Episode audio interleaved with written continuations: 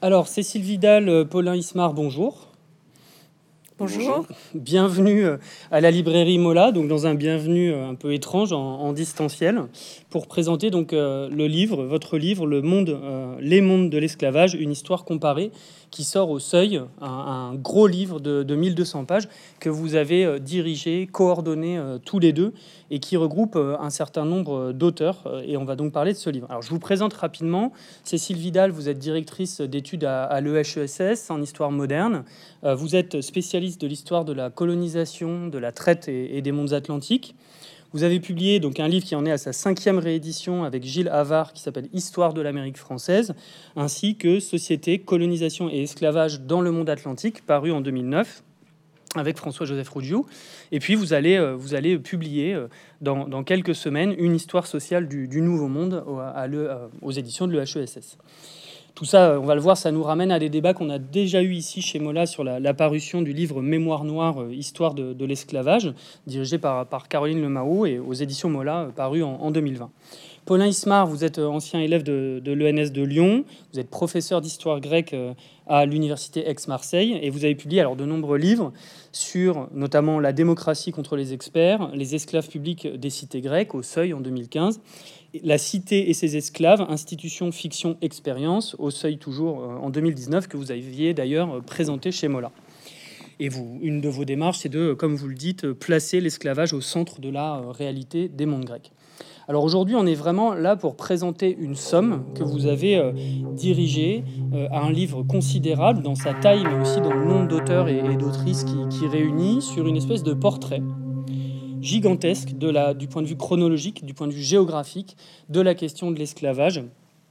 Euh, depuis, euh, depuis la préhistoire jusqu'à nos jours, et dans un nombre de pays énormes, en Russie, en Corée, en Inde, ce qui permet aux, lecteurs qui, croient connaître euh, certaines choses à l'esclavage, à la traite, en fait, de complètement décentrer le, regard, et ce qui rend cette, cet ouvrage très intéressant.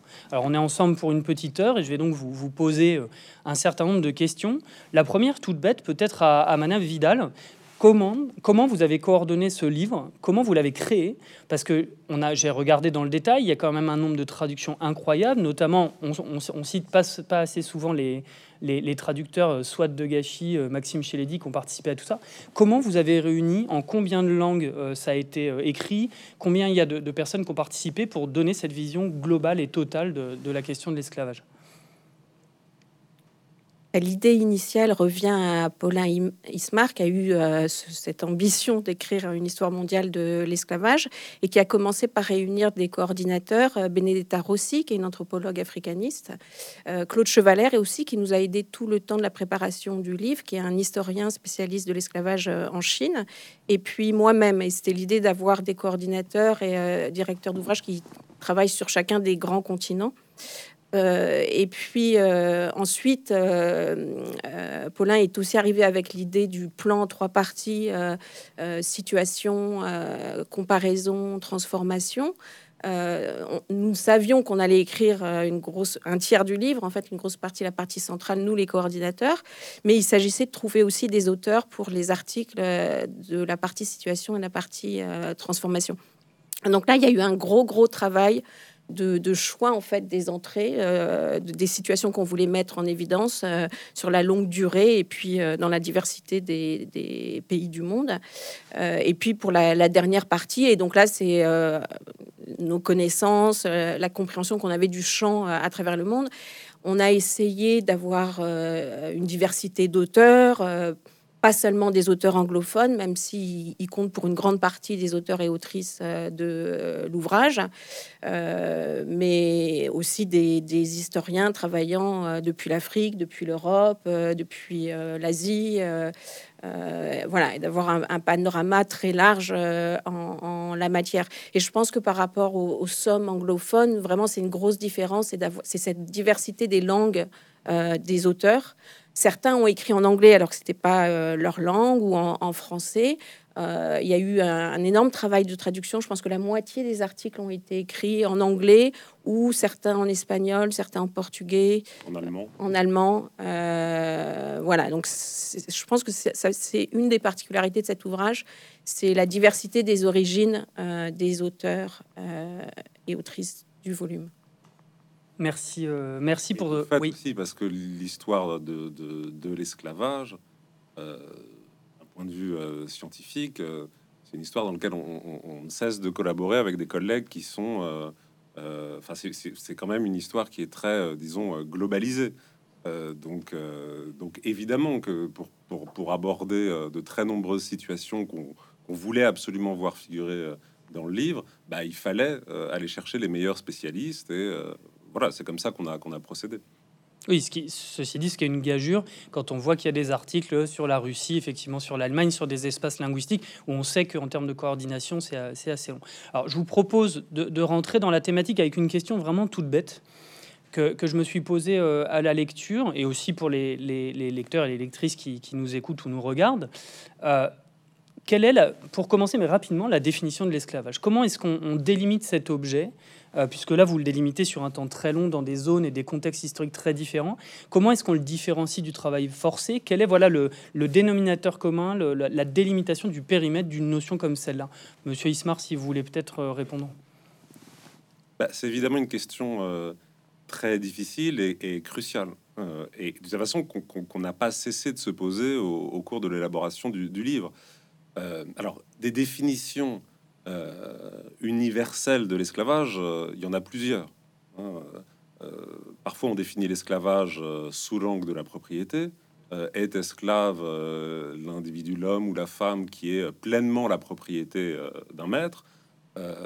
parfois, on définit plutôt l'esclavage en termes d'exclusion ou de relégation à l'extérieur de euh, des dimensions constitutives de la société. Donc l'esclave, c'est l'exclu par excellence de la parenté euh, ou de la communauté religieuse, etc. Bon, ces deux définitions, elles, existent dans la littérature scientifique et il y a des débats qui existent euh, à, à, son sujet depuis, depuis très très longtemps. et je pense que, comment dire, chercher à tout prix une définition universelle de l'esclavage, en fait, euh, souvent euh, entrave la réflexion et paradoxalement empêche euh, le, travail comparatiste qui était vraiment ce qu'on visait, ce qu'on voulait faire dans, le livre. Et je pense que c'est plutôt, enfin, ce qu'on a essayé de faire, je crois, c'est de, parce qu'il y a quand même quelque chose de suffisamment solide dans, la notion d'esclavage pour qu'on puisse la reconnaître dans un nombre euh, considérable de sociétés. Et puis, évidemment, un certain nombre de sociétés où, l'esclavage euh, n'existe pas, où il, est, marginal. Mais il y a un objet qui est suffisamment solide. Mais euh, il ne faut pas s'arrêter à l'idée d'une définition qui fermerait préalablement la, la réflexion. donc, en fait, il y a un certain nombre de traits constitutifs de situation d'esclavage. Donc, euh, c'est effectivement euh, l'exclusion de la parenté. Dans d'autres sociétés, euh, ça peut être la, propriété. C'est évidemment le, l'extrême violence que peut subir un individu entre les. Bon, voilà, il y a un certain nombre de, traits constitutifs qui, varient d'une société à l'autre. donc, c'est ce qui permet de façon de, se lancer ensuite dans une démarche vraiment comparatiste.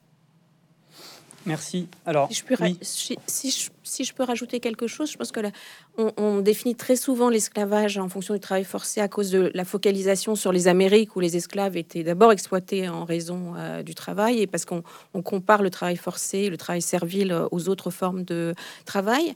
Mais la, cette euh, définition de l'esclavage perd l'idée importante que la domination servile porte sur la totalité du corps des esclaves et on les exploite on peut les exploiter pour leur main-d'œuvre, pour leur force de travail, mais pas seulement. En général, il y a d'autres formes d'exploitation, et, même aux Amériques, où euh, ils étaient d'abord exploités pour leur force de travail, les femmes, par exemple, étaient exploitées sexuellement, et c'est une, composante essentielle de l'esclavage américain.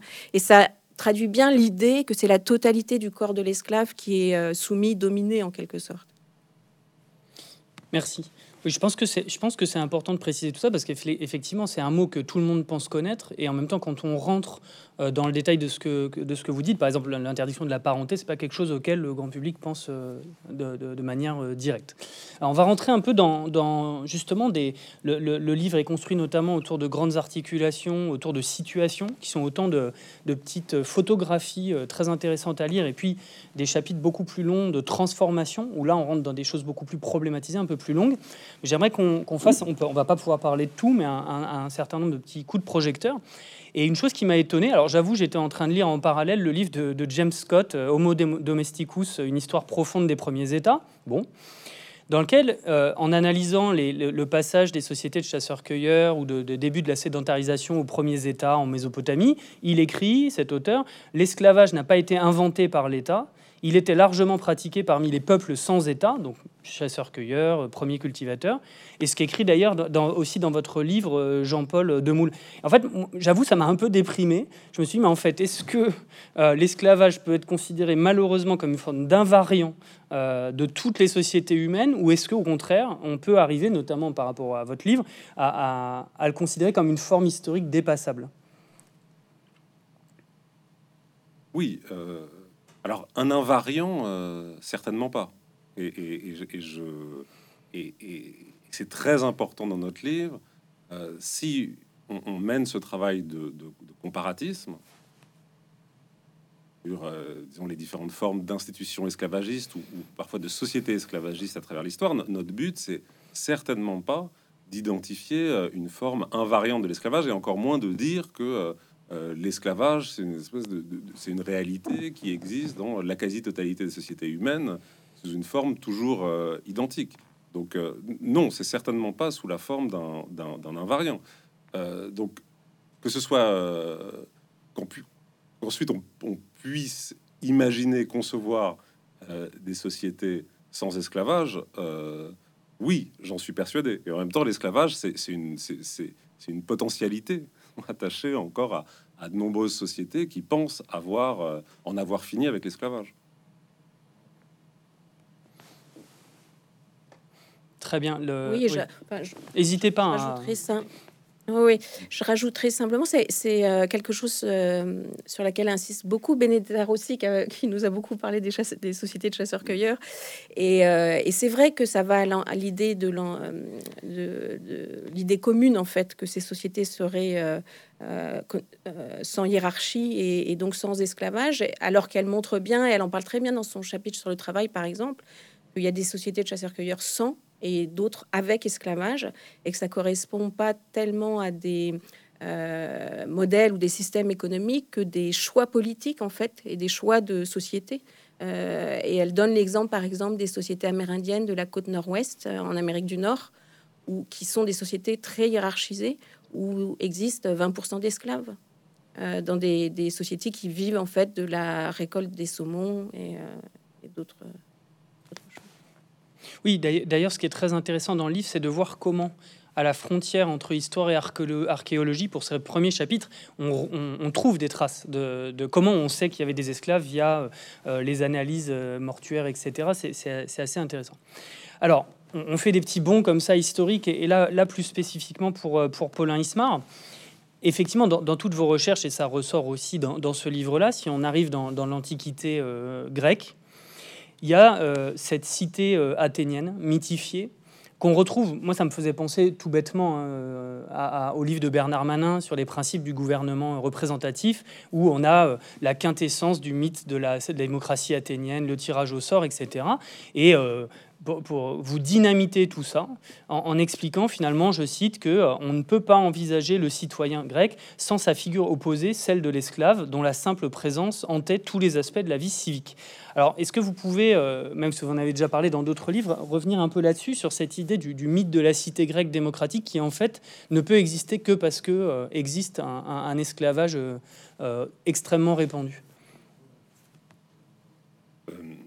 Bah, Déjà, si on suit la longue histoire de la formation des cités grecques, c'est un fait avéré que nombre de cités grecques deviennent de véritables sociétés esclavagistes tournant des 7e et 6e siècles euh, avant notre ère, au moment où en même temps le, statut de citoyen euh, émerge dans le monde des, euh, des, cités et quelque chose comme les premières institutions démocratiques se mettent en place.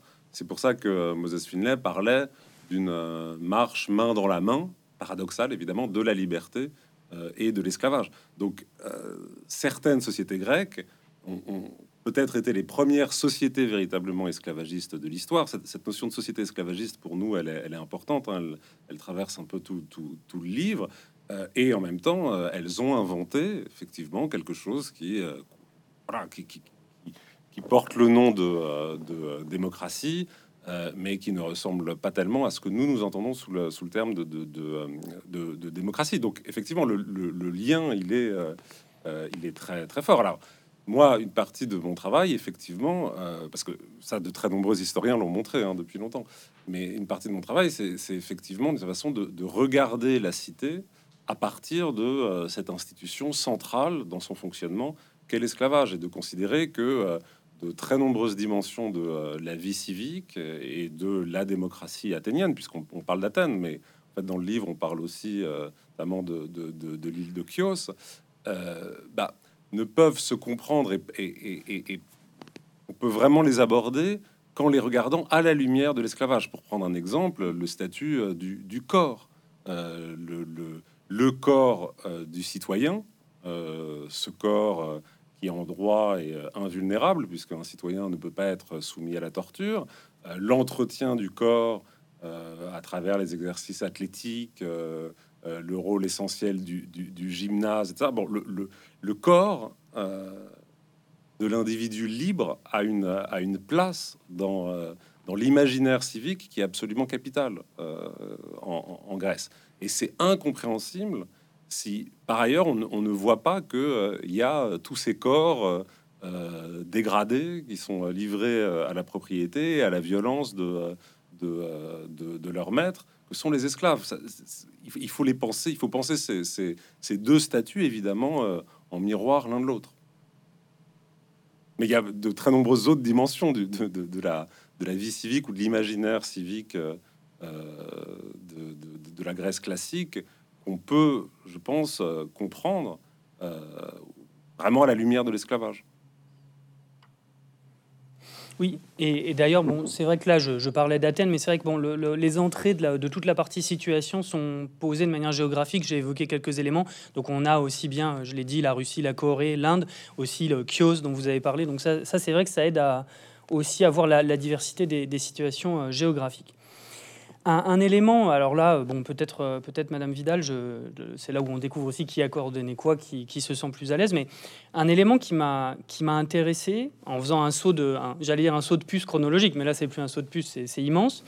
Vous avez Julien Loiseau qui, va évoquer dans son chapitre la, période de la constitution de ce qu'il appelle, je cite, le commerce transsaharien d'or et d'êtres humains mené par les marchands musulmans tout comme euh, une grande partie dans la, partie transformation sur cette question, euh, pour le dire vite, des, traites africaines. Moi, ce qui m'a intéressé, c'est qu'on a bien vu sur ces 15 dernières années que la question des traites africaines est devenue un objet politique euh, au sens chaud du terme, utilisé très souvent pour minorer par la droite, par l'extrême droite surtout, euh, les, comme pour minorer la traite atlantique. Donc moi, ma question, c'est une question aussi à, des chercheurs, mais qui sont eux-mêmes dans la cité au sens large. Comment vous avez affronté euh, l'objet chaud esclavage, notamment à part, pour ces questions de traite, euh, traite musulmane, traite africaine? Comment vous avez décidé de travailler là-dessus? Alors, en l'occurrence, j'ai écrit l'article traite de la seconde partie comparaison, traite au pluriel. Euh, en accordant euh, autant de place à toutes les traites et en montrant que les traites ont existé euh, dans l'ensemble du monde avec différents flux, différents volumes, différentes directions. Et, cet article a été vraiment intéressant parce que d'un côté, ça, ça, montrait l'existence de traites, y compris la traite musulmane ou les traites africaines internes à l'Afrique, tout en maintenant la singularité de la traite transatlantique. Euh, et c'est quelque chose qui est extrêmement euh, important, c'est-à-dire que euh, pratiquer une histoire mondiale de l'esclavage, faire des comparaisons, tenir, montrer la diversité des traites et des esclavages dans le monde, n'empêche pas de, et, donc d'une certaine façon désaméricaniser les études sur l'esclavage qui se sont longtemps focalisées sur l'esclavage dans les Amériques coloniales, n'empêche pas de mettre en évidence la singularité, l'exceptionnalité de, ce système atlantique d'esclavage en raison de son caractère massif. Euh, et, donc, par exemple, une chose euh, essentielle, c'est la, la, faible durée en comparaison de la traite transatlantique par rapport aux autres traites dans le monde, qui sont multiséculaires, alors que la traite transatlantique dure 366 ans, euh, donc un peu moins de 4 siècles. Et en 366 ans, 12 millions et demi d'hommes et de femmes et d'enfants sont déportés outre-Atlantique, la moitié pratiquement au 18e, début 19e au maximum de la traite transatlantique euh, dans les années, qui, les années 1780, à la veille de la Révolution française, 81 000 esclaves sont déportés outre-Atlantique, alors que dans la traite transsaharienne, le maximum c'est 9 000. Et la traite transsaharienne euh, a duré euh, plusieurs centaines, plusieurs siècles en quelque sorte. Et donc, euh, on pratique la comparaison, mais on, réfléchit à, ce que l'on compare. Et ces traites, elles sont difficilement comparables dans le sens où elles ont des durées très diverses, elles ont des volumes très divers, elles ont des destinations diverses. Et il y a un vrai problème avec ce concept de traite musulmane ou d'esclavage musulman. C'est-à-dire qu'on met derrière ce concept de traite musulmane plusieurs traites la traite transsaharienne, différentes traites dans l'océan Indien. On pourrait mettre aussi en fait une partie de la traite dans, à travers l'Asie centrale. Et en fait, il est extrêmement problématique de les rassembler. Ce rassemblement, en fait, il, correspond à la position des abolitionnistes au début du 19e siècle, après avoir aboli euh, la traite transatlantique, ils se sont tournés contre la traite arabo-musulmane et euh, l'ont présenté comme euh, le mal absolu. Et, depuis, on a ce concept de traite musulmane qui date de cette époque, mais qui, historiquement, est en fait extrêmement problématique parce que ça rassemble des, des mouvements divers et variés. Euh, et de la même façon que le concept d'esclavage musulman est extrêmement problématique parce que dans les sociétés musulmanes, l'esclavage a connu des, formes diverses et variées. Et que même s'il y a un droit musulman sur l'esclavage qui, donne une certaine unité, il y a quand même des systèmes d'esclavage très différents à travers les mondes musulmans dans, l'espace et dans le temps. Mais c'était très important pour nous de, l'aborder mm. de la même manière qu'on aborde euh, configurations qui a priori semblent plus connues, qui sont celles euh, du, monde atlantique. Donc il y a des articles consacrés euh, effectivement à la traite transsaharienne médiévale, euh, à l'Istanbul du, du, XVIIe siècle, à l'Égypte des Mamelouks des 13e, 15e siècle. Et en fait, on voulait pas se laisser piéger par ce débat politique qui, qui, qui n'est pas intéressant en fait, qui est qui, qui, qu'on devrait dépasser en fait. Euh, donc il y a voilà, donc c'était de traiter de toutes les traites en, sans pour autant se laisser prendre dans ces enjeux mémoriaux qui sont euh, qui pèsent sur la recherche.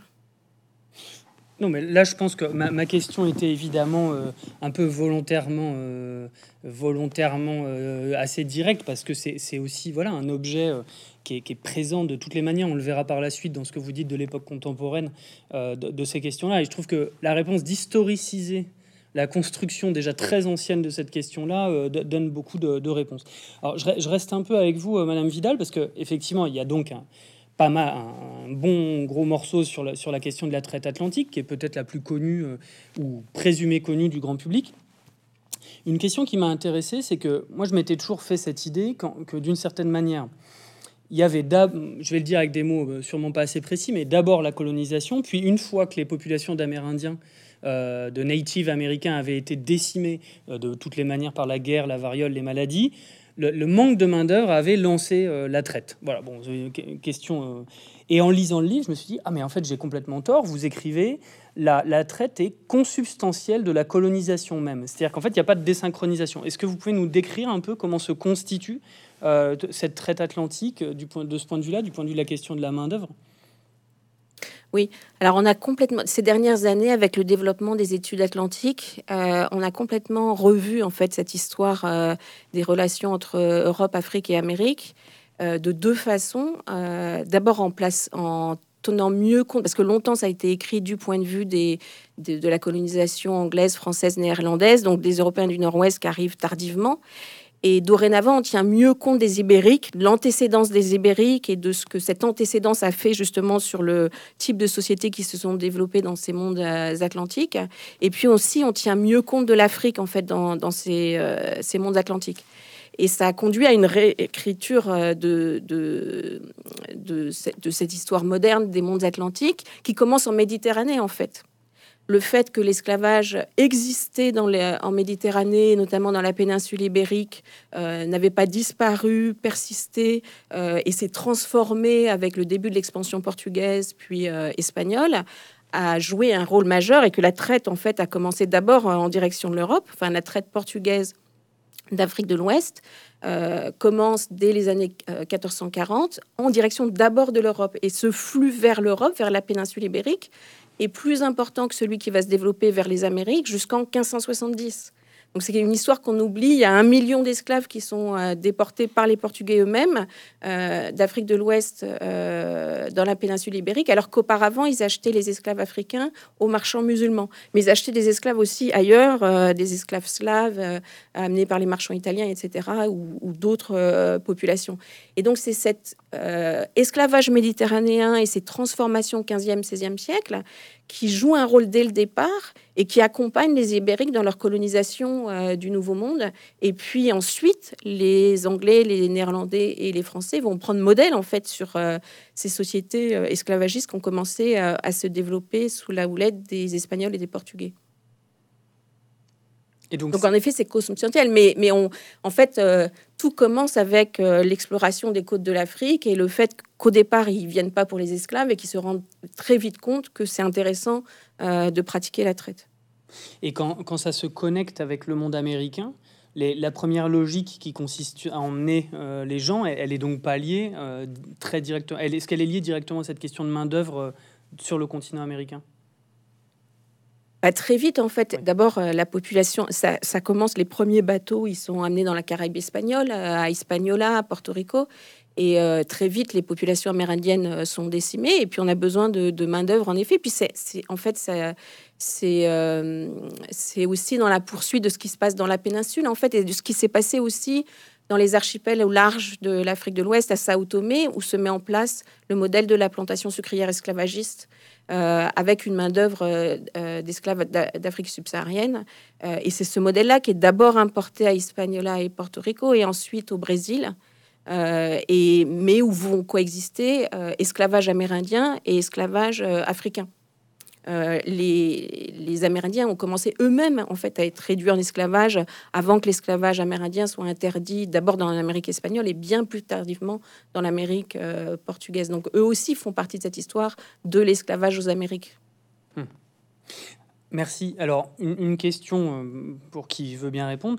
Une, chose méthodologiquement qui traverse l'ensemble de l'ouvrage, c'est évidemment, en tant qu'historien, historienne, la question des sources et cette euh, envie peut-être d'écrire alors euh, l'illusion d'une histoire à part égale qui, donnerait la parole aux, esclaves.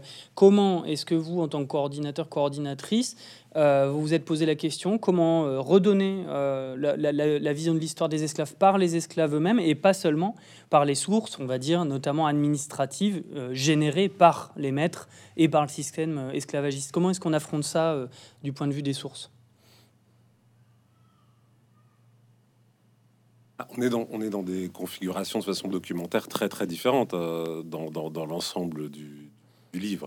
Euh, avec nous, il y avait euh, Benedetta Rossi, par exemple, qui a, beaucoup, qui, donc, qui, est, qui contemporanéiste, historienne et, anthropologue, africaniste, et qui, elle, par exemple, est très familière de, des enquêtes orales menées, qu'elle a menées essentiellement, je crois, au Niger, auprès de euh, d'anciens esclaves euh, ou des descendants d'esclaves. Bon, elle, est, familière, si vous voulez, de ce, type de démarche qui consiste à, pouvoir travailler à partir du, des du, discours, des récits, même que, des esclaves ou des anciens esclaves font de, leur, ce qu'a été leur, leur propre expérience. moi, je suis antiquisant, euh, euh, c'est tout à fait impossible. Même vous, espérer euh, retrouver ce que seraient des, voix d'esclaves au sujet de l'Antiquité classique, c'est tout simplement impossible. Mais le livre réfléchit, par contre, en particulier dans, la deuxième partie,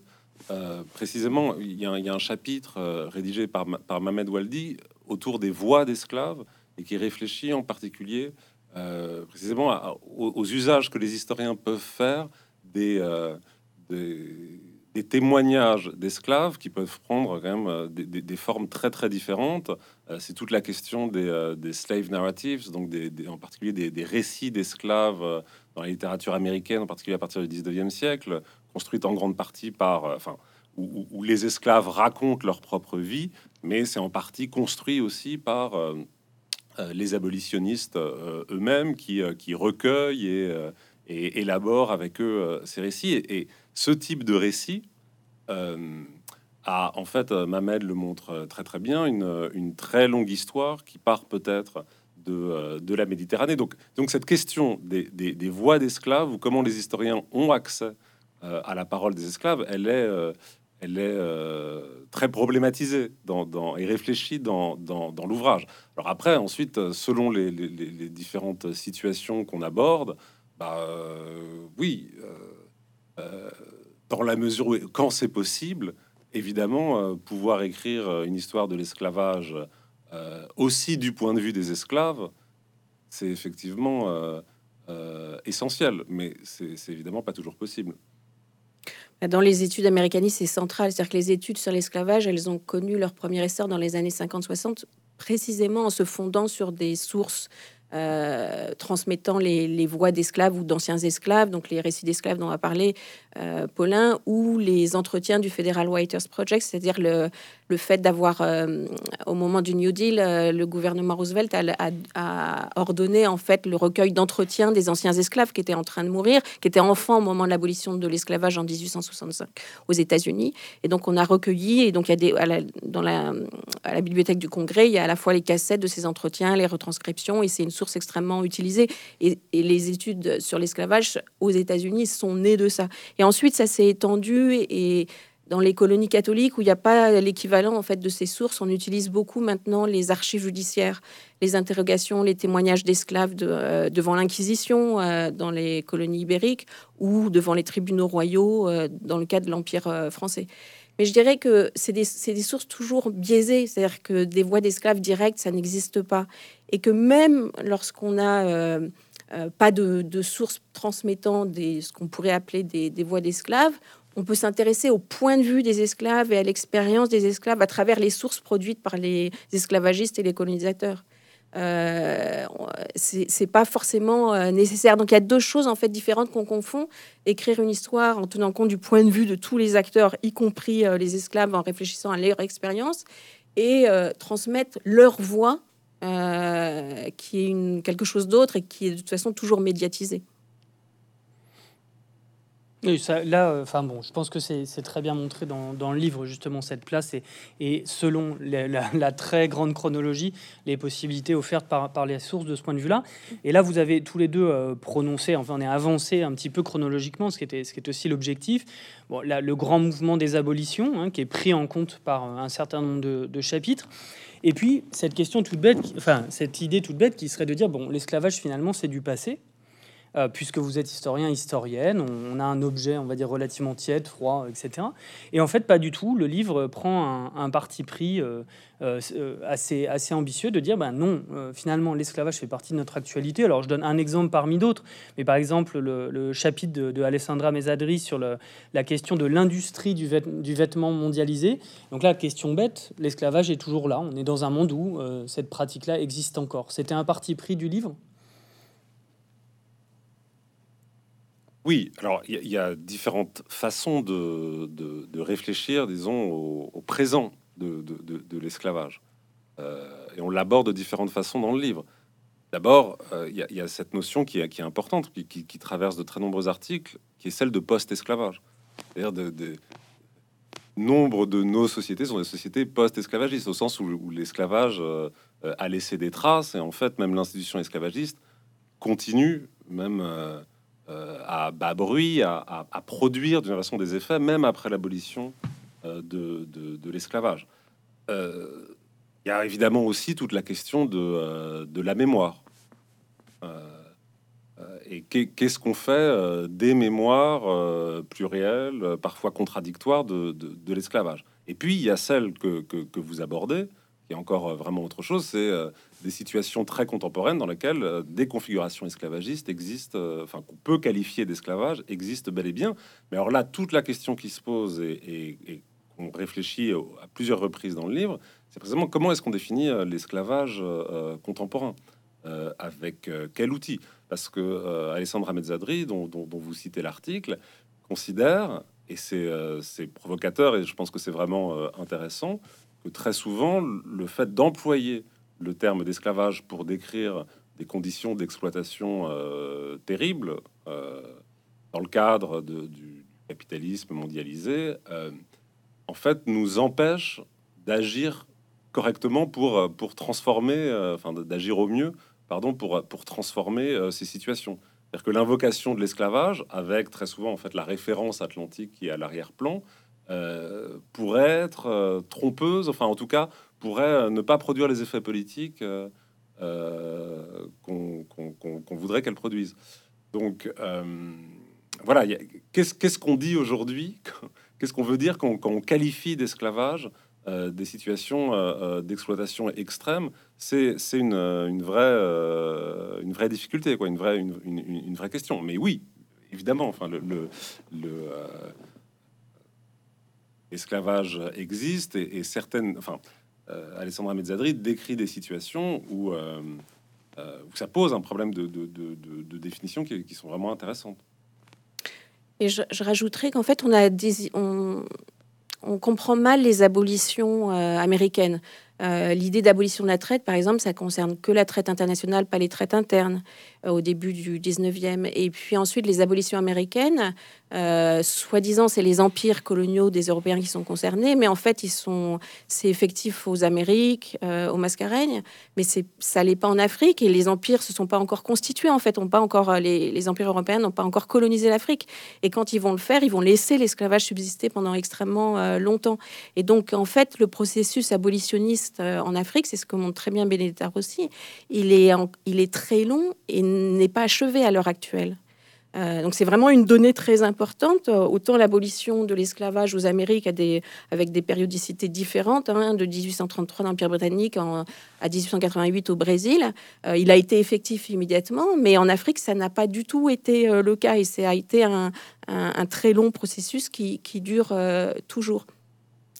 Mais, euh, et donc, il y a cet esclavage-là qui subsiste, et puis il y a d'autres nouvelles formes d'esclavage euh, moderne. Euh, mais il y a quand même une différence fondamentale, c'est qu'on vit à l'heure actuelle, même a, on peut estimer qu'il y a des formes d'esclavage moderne, on vit dans un monde où l'esclavage est interdit en droit partout dans le monde ce qui en fait un phénomène complètement différent de euh, l'époque où il était euh, légal et où on, ne lutte pas de la même façon contre quelque chose qui est illégal justement. Euh, donc ça c'est une donnée très importante, mais ça suffit pas en fait de l'interdire en droit. Il faut qu'il soit effectivement en fait éradiqué. les abolitionnistes se battent pour cette éradication effective à l'heure actuelle. Merci, merci pour ces réponses où on voit, hein, vous le montrez bien, qu'il y a une qu'il n'y a pas euh, un moment abolition qui serait un bloc partout de la même manière. Et ça, je pense que c'est vraiment intéressant, euh, y compris euh, alors, du point de vue de l'histoire, mais y compris du point de vue de la mémoire. On, peut y revenir un petit peu. Comment, comment penser tout ça? Comment penser cette mémoire? Vous avez parlé de, mémoire conflictuelle, de, de visions différentes. Est-ce que de la même manière, on a une sorte de mouvement global? Alors, évidemment, la question est biaisée parce qu'on parle de territoires très différents, mais pour ce qui est des, on va dire, des deux derniers siècles, est-ce qu'il y a eu euh, des transferts dans cette question de, de, la mémoire de l'esclavage ou au contraire, on est face à un puzzle euh, qui n'a pas beaucoup circulé? Comment ça s'est construit tout ça? Cette mémoire traumatique ou la, sortie de ces situations d'esclavage? Je ne sais pas si je suis très clair, mais... Est-ce qu'on est face à un grand mouvement global ou au contraire c'est un patchwork complet où chaque situation locale va aboutir à, sa propre forme de, construction de la mémoire post-esclavagiste? Il y a à la fois des mémoires locales et globales. Euh, les deux sont vrais en fait. Il y a les, mouvements mémoriaux autour de l'esclavage, et notamment dans les mondes atlantiques, hein, euh, se sont construits différemment côté américain dans les sociétés post-esclavagistes où l'esclavage avait existé des, sous des formes massives jusqu'à la fin du 19e siècle dans certains cas, et où la demande a été évidemment plus importante et plus précoce que dans les métropoles qui avaient été responsables de cet esclavage colonial. Euh, donc il y a un décalage dans le temps entre ce qui se passe aux Amériques et ce qui se passe euh, euh, dans les métropoles européennes, en Grande-Bretagne, en France. Il y a aussi un décalage entre la Grande-Bretagne et la France pour des raisons historiques. et puis il y a d'autres choses qui se passent aussi en Afrique où la question de l'esclavage et de la mémoire de l'esclavage a longtemps été tue parce que euh, l'essentiel après la décolonisation, ça a été de montrer un front uni et qu'il s'agissait pas non plus parce que la question de la mémoire de l'esclavage en Afrique, elle est complexe parce qu'il y a évidemment la question de la mémoire de la traite. Euh, transatlantique, de la traite de l'océan Indien, la traite transsaharienne, des traites internes, des esclavages internes. Et donc, c'est une histoire complexe, en fait, et puis qui, oppose les, qui met en tension euh, les, acteurs à l'intérieur des sociétés africaines, parce que certains ont été esclavagistes et d'autres ont été euh, réduits en esclavage par ces mêmes esclavagistes euh, africains. Et donc c'est évidemment une mémoire plus compliquée, qui est donc plus tardive en fait, mais qui apparaît à l'heure actuelle euh, et, en partie parce que euh, notamment les, descendants d'esclaves qui ont migré, en fait, on change leur position sociale et, dorénavant euh, relèvent la tête et refusent la honte associée au statut de descendant d'esclaves. Et donc il y a des mouvements mémoriels de revendication en Afrique de l'Ouest notamment qui sont très importants de ce point de vue-là. Et en même temps, il y a toutes ces sociétés sont connectées les unes les autres. Il y a l'action de l'UNESCO également depuis les années 90, la route de l'esclave qui est très important. Et donc c'est ça se parle euh, également. il y a à la fois des, incompréhensions, des ignorances de part et d'autre de l'Atlantique, mais il y a aussi de, la circulation et, des réflexions communes. Mais on le voit très bien, ne, serait-ce qu'en France. Euh, il y a une euh, mémoire, disons républicaine métropolitaine qui n'est pas du tout euh, celle euh, euh, des, Antilles françaises.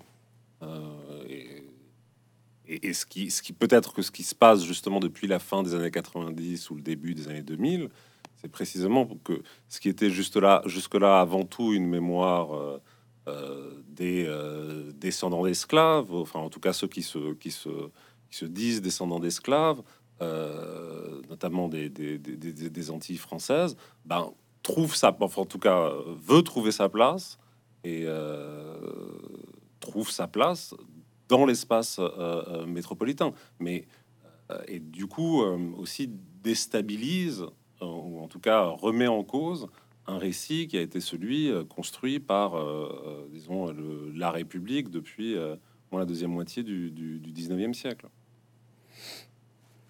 Merci. Alors, la contestation autour du, du, du, euh, c'est quand même ces, ces, questions-là. C'est un, un, discours qui est... Euh, euh, et c'était important aussi dans, dans le livre d'adopter aussi une posture critique par rapport à, l'abolition. Ce qu'a été véritablement l'abolition. et... bon, et... et bah, voilà, on voit bien à quel point aujourd'hui ça, chemine euh, en France même. je dirais qu'il y, a un enjeu de la même façon que ce que fait Paulin euh, en montrant le caractère indissociable de démocratie esclavage dans les mondes grecs euh, durant l'Antiquité.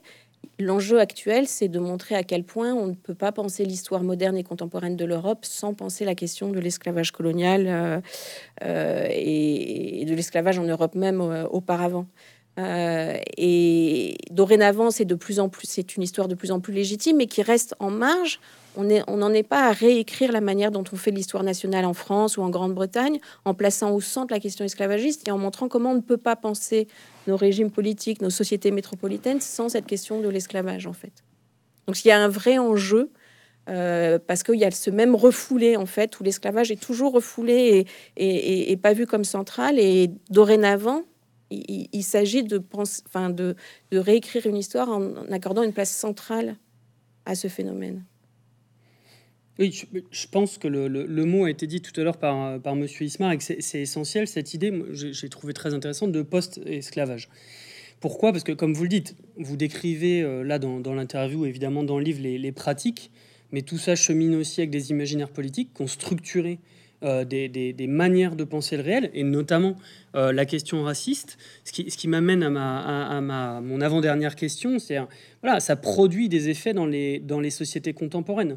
Et la, question, c'est de dire comment, comment l'histoire peut amener à réfléchir à ce qui reste de, de, de ces sociétés-là, de ce que vous appelez donc le post-esclavagisme dans nos sociétés contemporaines. Comment le livre peut aider à, progresser là-dessus alors de différentes façons, parce que les, sociétés, euh, de la même façon qu'il y a différentes sociétés esclavagistes, il y a différentes sociétés post-esclavagistes. Mais dans le cas des mondes euh, atlantiques, où se développe un esclavage racial aux Amériques, il y a cet aspect paradoxal que c'est dans ce même espace et à sa même époque que se développe l'abolitionnisme, qui est même une idée euh, absolument incroyable de pouvoir imaginer un monde sans esclavage, au moment où se théorise la race. Et, où l'esclavage va être aboli et où le racisme doctrinaire, en fait, le plus virulent, va, connaître une expansion incroyable. Euh, alors qu'au XVIIIe siècle, les deux étaient euh, étroitement liés. Donc, un des héritages de ces sociétés esclavagistes, devenues post-esclavagistes, c'est vraiment la race et la manière dont elle s'est reconfigurée pour se continuer des formes d'exploitation et de domination après l'abolition de l'esclavage. petit regard, euh, petit regard euh, les. Voilà, c'est toujours pareil. On demande à s'exprimer sur les questions les plus contemporaines, les plus brûlantes, alors qu'il y a des articles sur, encore une fois, hein, sur euh, la, Russie médiévale, etc., etc. Donc pour pour terminer, bon, le, on n'a évidemment pas pu faire le tour de tout. Hein. Il, y a, il y a des, des chapitres transversaux, notamment j'ai bien aimé le chapitre capitalisme, hein, où on s'attend euh, à lire un, un, brûlot sur le fait qu'il y aurait un lien consubstantiel entre, entre l'exploitation capitaliste, etc. Et en fait, l'article est très intéressant de ce point de vue-là, parce qu'il détrompe un certain nombre d'idées euh, d'idées euh, préconçues.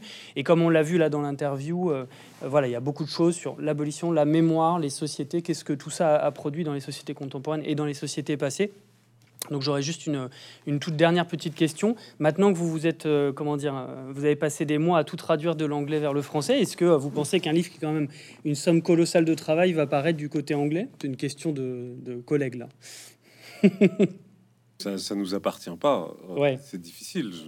On, on, aimerait bien, évidemment, mais Euh, vraiment, c'est pas, c'est pas notre décision. Mm. Très bien. En tout cas, c'est moi, c'est ce que je lui souhaite parce que c'est vraiment, il y a une, c'est un très très bel effort collectif euh, que ce livre, voilà, qui, qui, va paraître très bientôt. Donc voilà, Cécile Vidal, Paulin Ismar, je vous remercie beaucoup pour euh, pour l'interview et je vous souhaite une bonne après-midi. Merci. Merci à vous. Merci beaucoup.